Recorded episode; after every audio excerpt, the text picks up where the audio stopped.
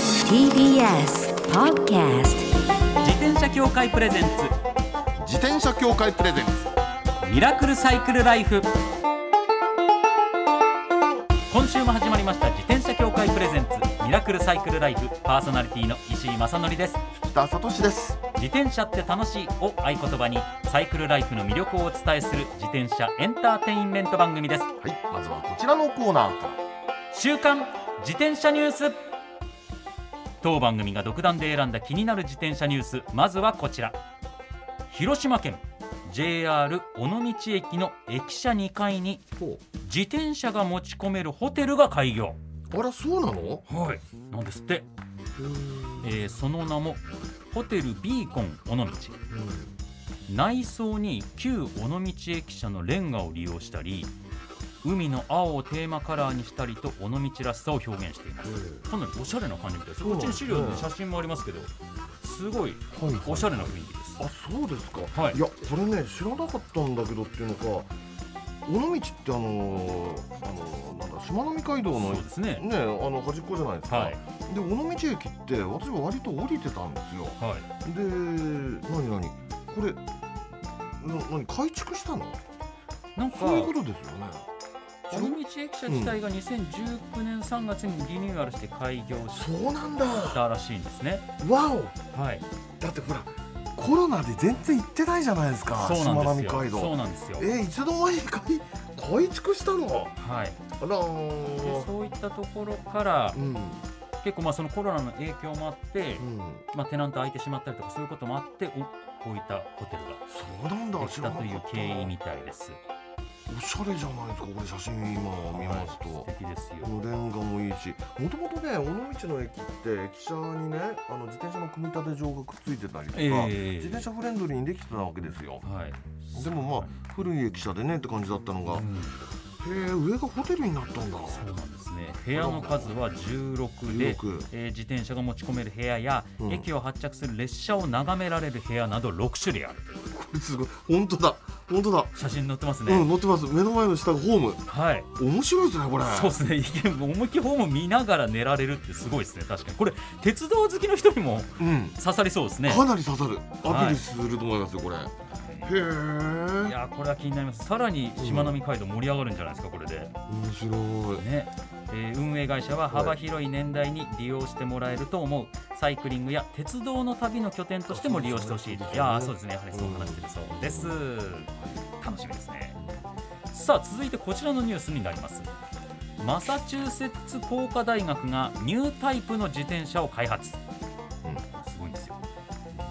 ちょっと前に、はいあのこのコーナーで、常識を打ち破る後ろのタイヤが半円の自転車をご紹あ介あっしたたあったはいりましたはいねはいもう絶対ぶっ壊れてるしか見えないんだけど、はいちゃんと動くってやつねそうなんですよはい、ご紹介しましたけれども、はい今回はですねついに無人です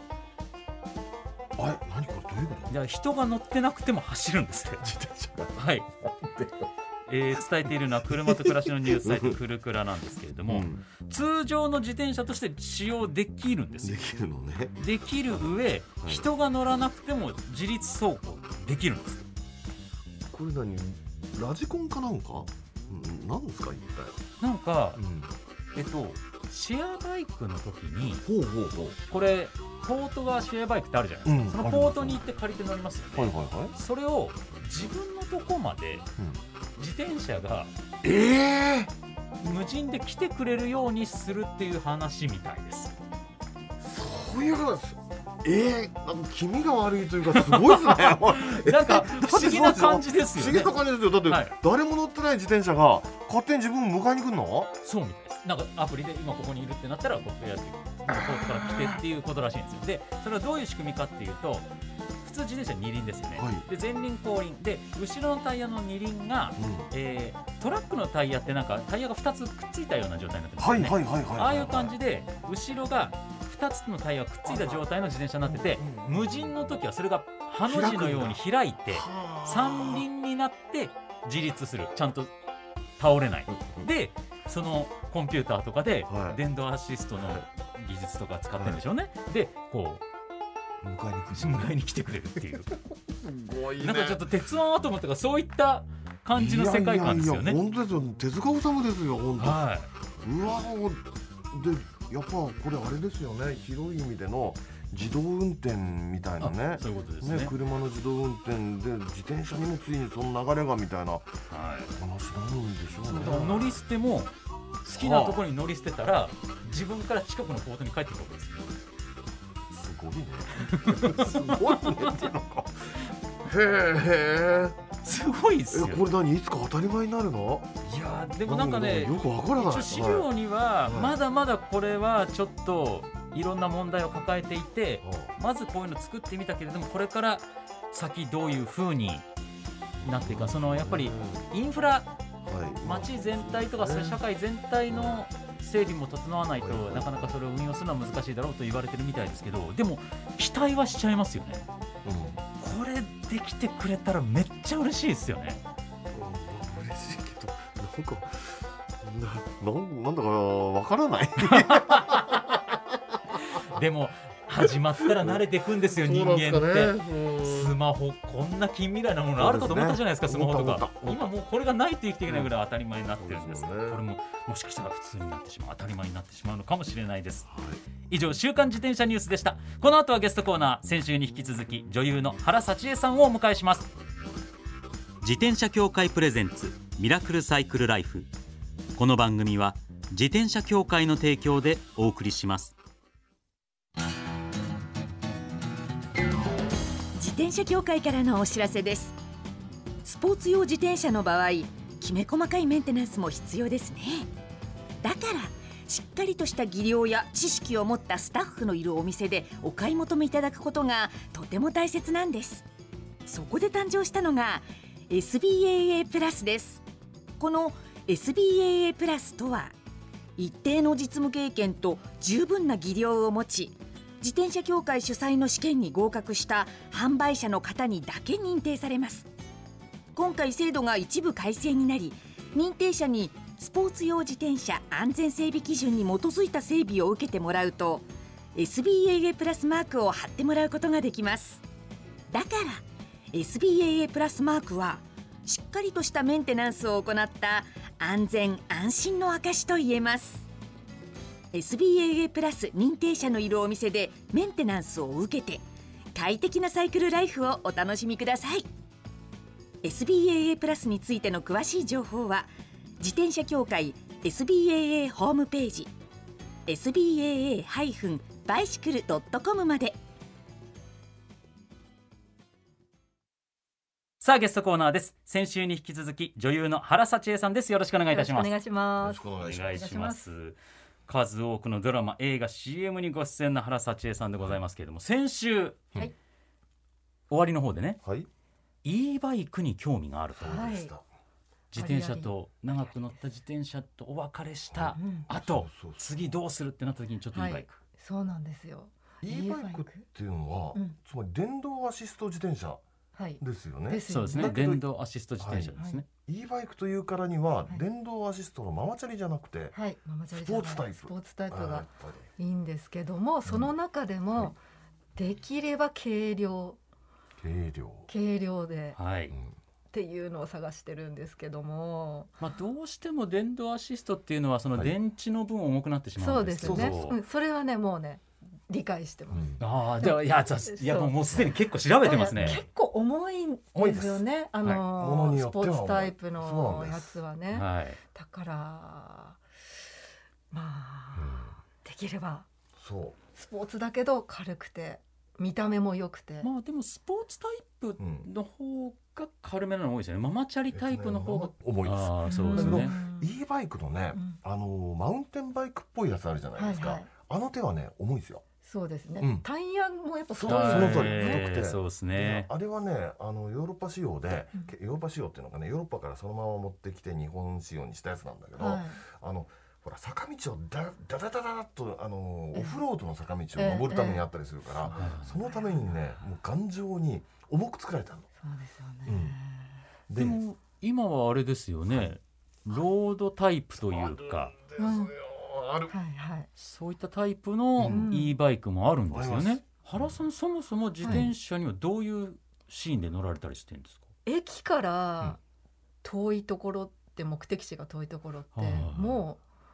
電車もバスも乗らないで自転車で行っちゃった方がいいなって思ったりとか我々と使い方が同じあ本当ですか はいはい嬉しいそう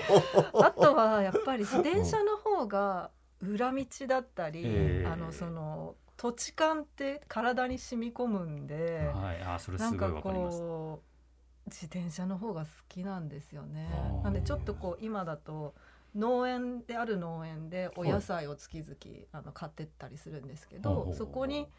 あの配送じゃなくて自分で取りに行きたいなっていうのもあっはあはてあはあなのでちゃんとこう重さにも耐えられるようなもものがいいと思ってカゴ付きで、なるほどねなるほどうん、カゴもつけられ、まあ、取り外しできたらなおいいんですけほうほうどほうほうほうスポーツタイプってなかなかカゴ付きってないんはいはいはいそうなでんですよ。そうするとまあうクんロスそれをバイクでちょっと街乗り寄りうんなっていう方向になるんですかあのねね北さん。もしそうだとね、うんあのーあれいいかもしれないあのパナソニックが出してるね、パナソニッうん、コンセプト J とかいうシシリーズがあってク。はい。その中にねあのうん原さんメモろうとしてますペンペンいりますか？ペンペンいりますか？鉛筆鉛筆を使いください。鉛筆を使いください。確かにコンセプト J っつったのパパナソニックあのねクロスバイクとママチャリの間ぐらいへー。であへーのね女性が乗って似合いそうな感じであのスポーツスポーツしてないしでもうんママチャリって感じでもないっていうね、はいで、はいカゴがついててへーそのもともとはねこれあの高齢者のために開発されたんですってあら。ところがあらこれおしゃれでいいわっていうママさんが乗り始めてっていう、はい。へえ、コンセプト。 J コンセプト J コンセプトかコンセプト J じゃなくて J コンセプトちょっと調べまうす。んこれね悪くないですよそうですかうん。一つ気になってるやつがあって、はい。あのエボってご存知ですか？エボエボ。 E B O EBO ですね。 EBO あの麻布にある自転車屋さんがあオリジナルでありゃ作っーたのかな。あのねすごいスタイリッシュなんですよ。あ今ちょっとスあマわかホったこれで調べてくださって見せていただいております。すいませんエボって言うんだカーテルバイクスの。本当だはい。あー私これ知らないんだあよ何とも本言当えでないすやか。ただね言えるのは、はいもう見た目に、はいあのほらモーターとかバッテリーがほとんど見えないわけですよ。そうそうでですすねね。バンブーフって呼ばれうん似るてるそういう有名なモデルがあるんですけど、うんそれと近いような感じのそタう近イいプですね。はい。実はねこの辺りはねちょっと選びようがあって、はい何かというとね、はいあのモーターが見えるあのセンターモーターのタイプってあるじゃないですか。であのこれ普通のママチャリなんかも同じ、はいはい。ねあれセンターモーターっていうのはペダルのペダルのこうそうそうそうそとうころに真ん中にモーターペがダある。ルの付け根にマンモーターがついてるやつ、はいでそれじゃなくてね今みたいなやつははい。リアかフロントの,、うんあのホイールの中に入ってるんですよ。ああ中にそう内蔵され車軸て車軸車軸にうんハブの中に入ってるってい前うかこういうらところですね。後ろそうそうそうここかここあららほうらほうら、ほうん、う。これだったらここです。ねリアのねあのハブの中に入ってるんだけど後ろにモーターが入っそうている。でそれはスタイリッシュでしょすごはくいスタイリッシュでモーター目立たないから、はいあこれと思うんだけど、はい。でも一方でねあの自然さにちょっと差があるっていうのがあってあー自然さ。そうセンターモーターの方がね自然は自然なんですよあ後ろと前にあのハブに入ってるやつっていうのは若干のタイムラグがあってあの行為でふーっていう出るっていうねあはいはいはいそうそうそうこれはあのうん僕個人的なアドバイスなんですはそういはい E バイクってーうん僕自分も一個買ってみたんですけどはい、その車体の軽さはうい。んうんであの多分原さんは長年乗られてたコロナ後がはいの感覚があると思うんで、僕もそうだったんですけど、うんその軽さがダイレクトに走りに影響するっていうのを体で分かってるじゃないですか僕はらいが、はでも e バイクの場合、い。うん車体が軽くてもうんモーターの力とかによってはい。全然疲れちゃうっていうのもあれば、うん結構重いけどモーターがすごい自分の体にフィットしてくれて自然に走れるっていう車種もあるんでうわー全くその通りですこれはもう乗ってみないとじゃそうなわかんでらすない。あの本当に至上主義でなんかもう E バイク北さんぐらい E バイクのマニアになると、はいよくお話聞いてるのが、はいそのどこどこのブランドのモーターが入ってるやつはこういう傾向があって、うんこっちのモーターが入ってるのはうんこういうアシスト傾向があって急にグンってくるやつもあれば自然に自分に寄り添ってくれる速度が伸びるようになってるそれの違いもあるんで本当乗ってみないと分かんないです。奥深いです奥ね。それなりに奥深いというかねまた違った奥深さがありねますねそれはじゃあいろいろ乗ってみます。そ結構しっかりとそっか。自分の体体験してだから僕これは本当に僕がはい。すっごい僕も軽量な電動アシスト欲しいと思ってはい買ったんですけど、はい結局あんま乗ってないんですよ。あああそうかそしたらアシストがしっかり効くやつの方にしとけばよかったなって後悔をしてるんで今熱く喋ってしまうったわんーですいいお話ありがとうございます軽さだけではちょっと測れないものがありますそうか気をつけようポイント、うんちょっと遅れてました私いやいやいやいやい や先を進んでます、でもこれね、はいあの原さんは7月にはいこちら、はいはいはい心も体も心地よい私のセルフケア習慣はいという本をね出されたばっかりなんですけど、はいうんこの本読んでてもやっぱり、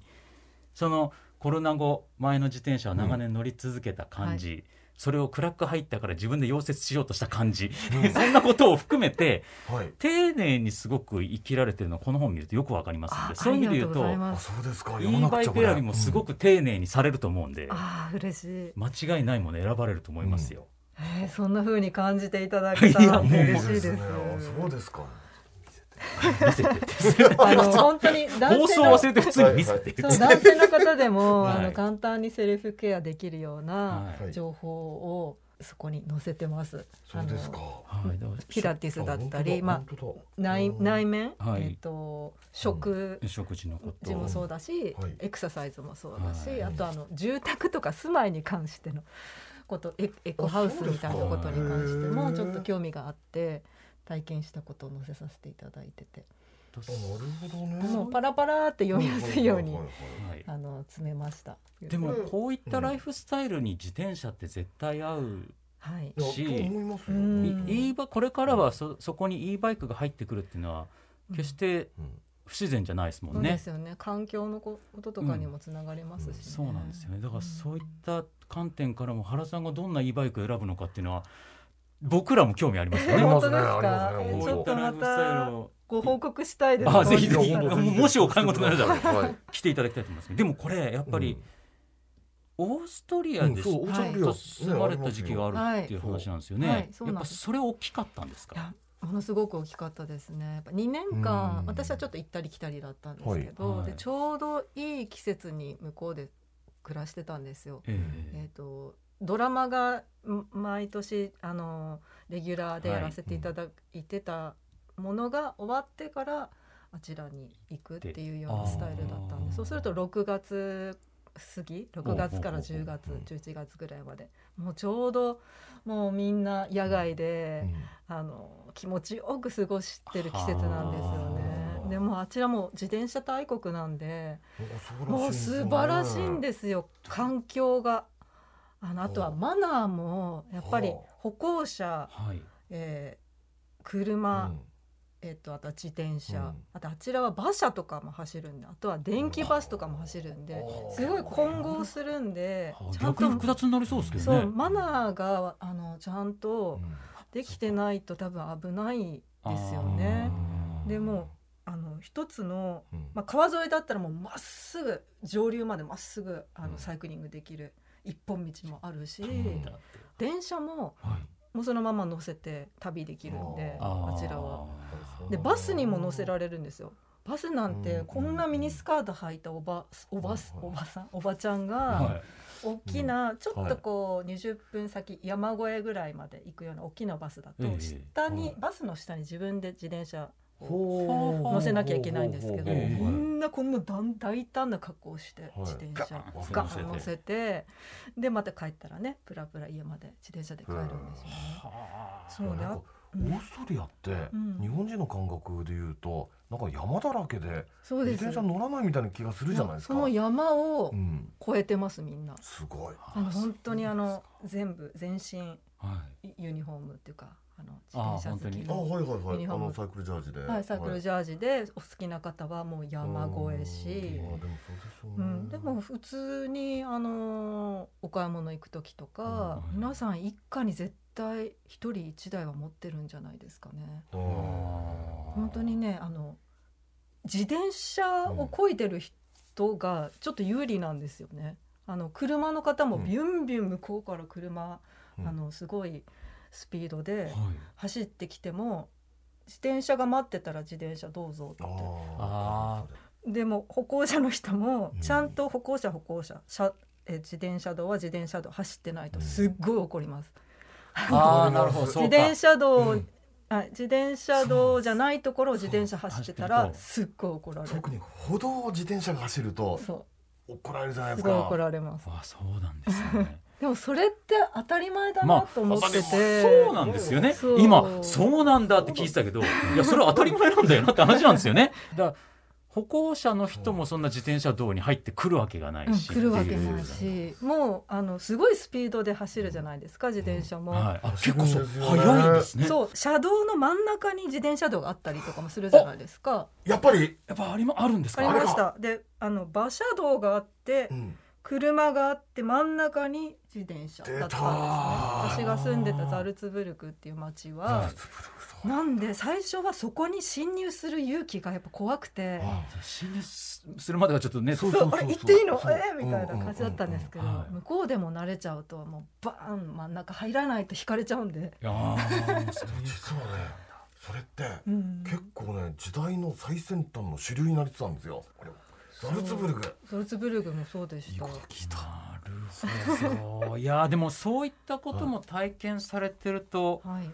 やっぱり日本での乗り方考えちゃいますよね考えちゃいます考えますもうあの手信号とか出してる人なかなかいなくないですか本当は、そうえどうなんでしょうかい自や転車乗ってると本当は手信号出さないといけない道で路すか交ね通法の第53条にね決まってるんですそうなんです出かす出しなさいって書いてある私日本に住んでる時、うん全くそういう習慣なかったんですけどあうなんですちらに行くと、はいうんオーストリアで生活してると、もう100%皆さん出してるからぱりそうかでちょっとかっこいいんですよねそう思いまシャすッてシャッてかこっうこいねい手をで出すんですすよね合図するんですよそそれちょっとね私捨てられなくて、はい日本でやってますういいいと思いますやー素晴らしいそれまさに素晴らしいです普段安全に自転車に乗るために心がけていることですね、はいですから、ねこの7月にはい心も体も心地よい私のセルフケア習慣出されたばっかりですけど、はい、自転車を交えた場合にまたすぐ書いていただいあてありがとうございますいいですねぜひどう出ししててくださいいただきたいと思います。皆さんのあの、はいお力添えをいただきたいはいもちろんです皆さんもぜひこちらの本をチェックしてみてください。い、や、あっという間のお時間なんです。はい、本当ですいや、もっと本話したかった当にありがとうございました。ちょっと E バイク買ったらマジで来てください。いやマジぜ本ひ当ですかぜ報ひぜひ告ぜひしてもいいですかぜひぜひよろしくお願いいたしおま願す。い大し会ますもおすすめですよは大い会もということで2週にわたってありがとうございました。ゲストは原幸恵さんでした。ありがとうございましたどうもありがとうございました最後のコーナーはサイクル大辞典一つの項目をきっかけに自転車トークさまざまな角度からサイクルライフの魅力を発信します、はい今回のテーマは、自転車と秋です秋ですかまあそうですよみんなそいういで季すね節ですねまあ自転車乗九月りですかサらイねクリストにとっては本当に秋っていい季節ですよいや本当にねそう思うんですもう秋こそっていうだって本ツ当ーそうですよねねだって街乗りにもツーリングにも最適じゃないです最か適ですよだって春も、うん昔は良かったわけですよ良いとされてましたけど、春はね今ね花粉症の人が多いそうしかもね昨今で言うと春のいい温度の季節って短くないですかそうなんですすぐ初夏が来るでしょはいすぐ暑くなるの何これっていうねだそれ考えるとやっぱ秋が最高にとって秋が最高です一番いい季節だと思うんですけれどもでそれでね秋私と言ったらいはい日田さんつもね持論があるんですけど、はいまあ、街乗りももちろんいいんですはいツーリング秋最高で、うんツーリング秋最高なんだけど、はい中でもね避暑地として有名なところってねはい秋のツーリング最高なんですよこれ例えばねはい例としては軽井沢おお軽井沢避緒暑地じゃないですか、はい避暑地です夏なんだけど涼しい季節が味わえるみたいなお話のところでしょ、あそこがね例えばもうツーリングに行くには最高で秋に行くんですかあのね例えばねあのツーリングあの軽井沢のツーリングってもうルートはもうほぼ決まってて、はいえーあの高崎のあたりから国道18号線がずーっとたあの通じてるわけですよは。あはあはでそうするとねあの今ほら新幹線が通っちゃってあはい新越線のあの辺のものってみんな廃線跡はあはあみたいになっててあそうなんですそうなんですで眼鏡橋がこう残ってて昭和の時代のあそこは実は線路だったんだなみたいなのがいっぱいある中中ででそこ行くんだけど、はいあのね避暑地の秋ってね、はいもう急速に冬が来るからええ紅葉早いんですよ。で紅葉早くてなるほどそうでみんなが一斉に紅葉になるから、はいもう真っ黄色真っ赤うおーうおーみたいな感じでそっねかそっかそっすっかごく景色がいいわけ。でしかもねそういう坂バカなルートをはい走っていくでしょ、ええでそうするとやっぱ汗かくじゃないですか、はいこの汗かくのにもう肌寒いこの秋の避暑地の秋の肌寒さがぴったりなの、そうかうん、ちょっと寒くなってるのが早いわけですそもんのね通りそれがね肌寒くて気持ちいいわけですよそうかそして着いた先がなんつうのかねあのあんまりゴミゴミしていない、ええあの季節がシーズンが去った後の軽井沢っていうのはこれがまた味わい深いあー素晴ならしいるほどあのね同じことは日光なんかにも言えることでほうほうあ日光なそんうかかそそううですねあそこも紅葉が素晴らしいじゃないですかでそれであの肌寒くなるのも早いしええで似たような感じなんだけどあそこはあそこでね秋がもう主だっていうあれがあるから、はいあのそうか名物だっていうねだから車が多いの。なるほ車が多どくてねそのねもういろは坂こう行くにしてもそうかそうかそうかああいうところ車多いと自転車走りにくそうですねそうそうそう排気ガスも結構あったりしてねあやーるそうか自転車にとってはあれなわけですよ。なるほど俺はね軽井沢の出会いほんとねいいっすよ。みんな夏行くような場所にあえてそうそうそうそうそうそう秋に行くっていうのはもういろんなメリットがあるわけですあねります。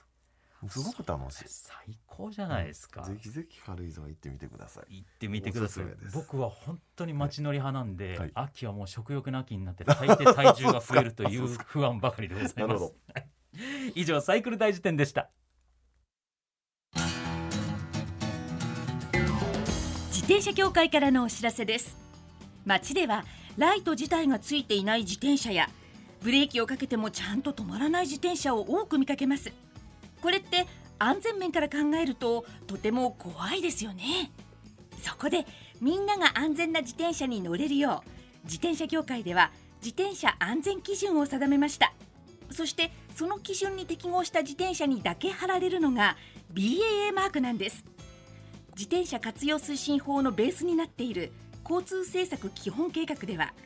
BAA マーク自転車の普及を推進することも謳われていますつまり BAA マークは国も認めた自転車の安全安心の目印ということですね自転車をお買い求めの際は BAA マークが貼ってあるかぜひチェックしてみてください BAA マーク自転車で交通ルールを守って安全安心なサイクルライフを BAA マークについての詳しい情報は自転車協会 BAA のウェブサイトまで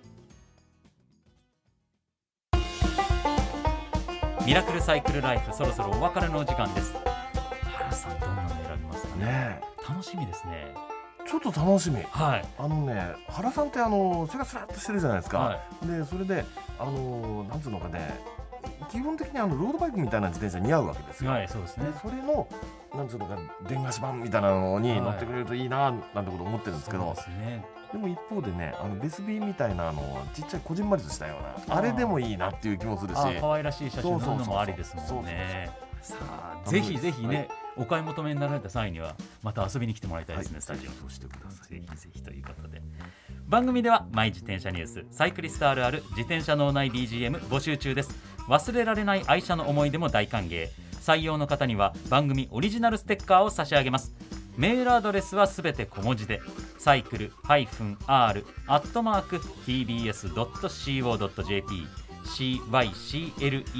-r アットマーク tbs.co.jp までお待ちしておりますお待ちしてますそれではまた来週お会いしましょうお相手は石井正則と北里でした自転車協会プレゼンツミラクルサイクルライフこの番組は自転車協会の提供でお送りしました。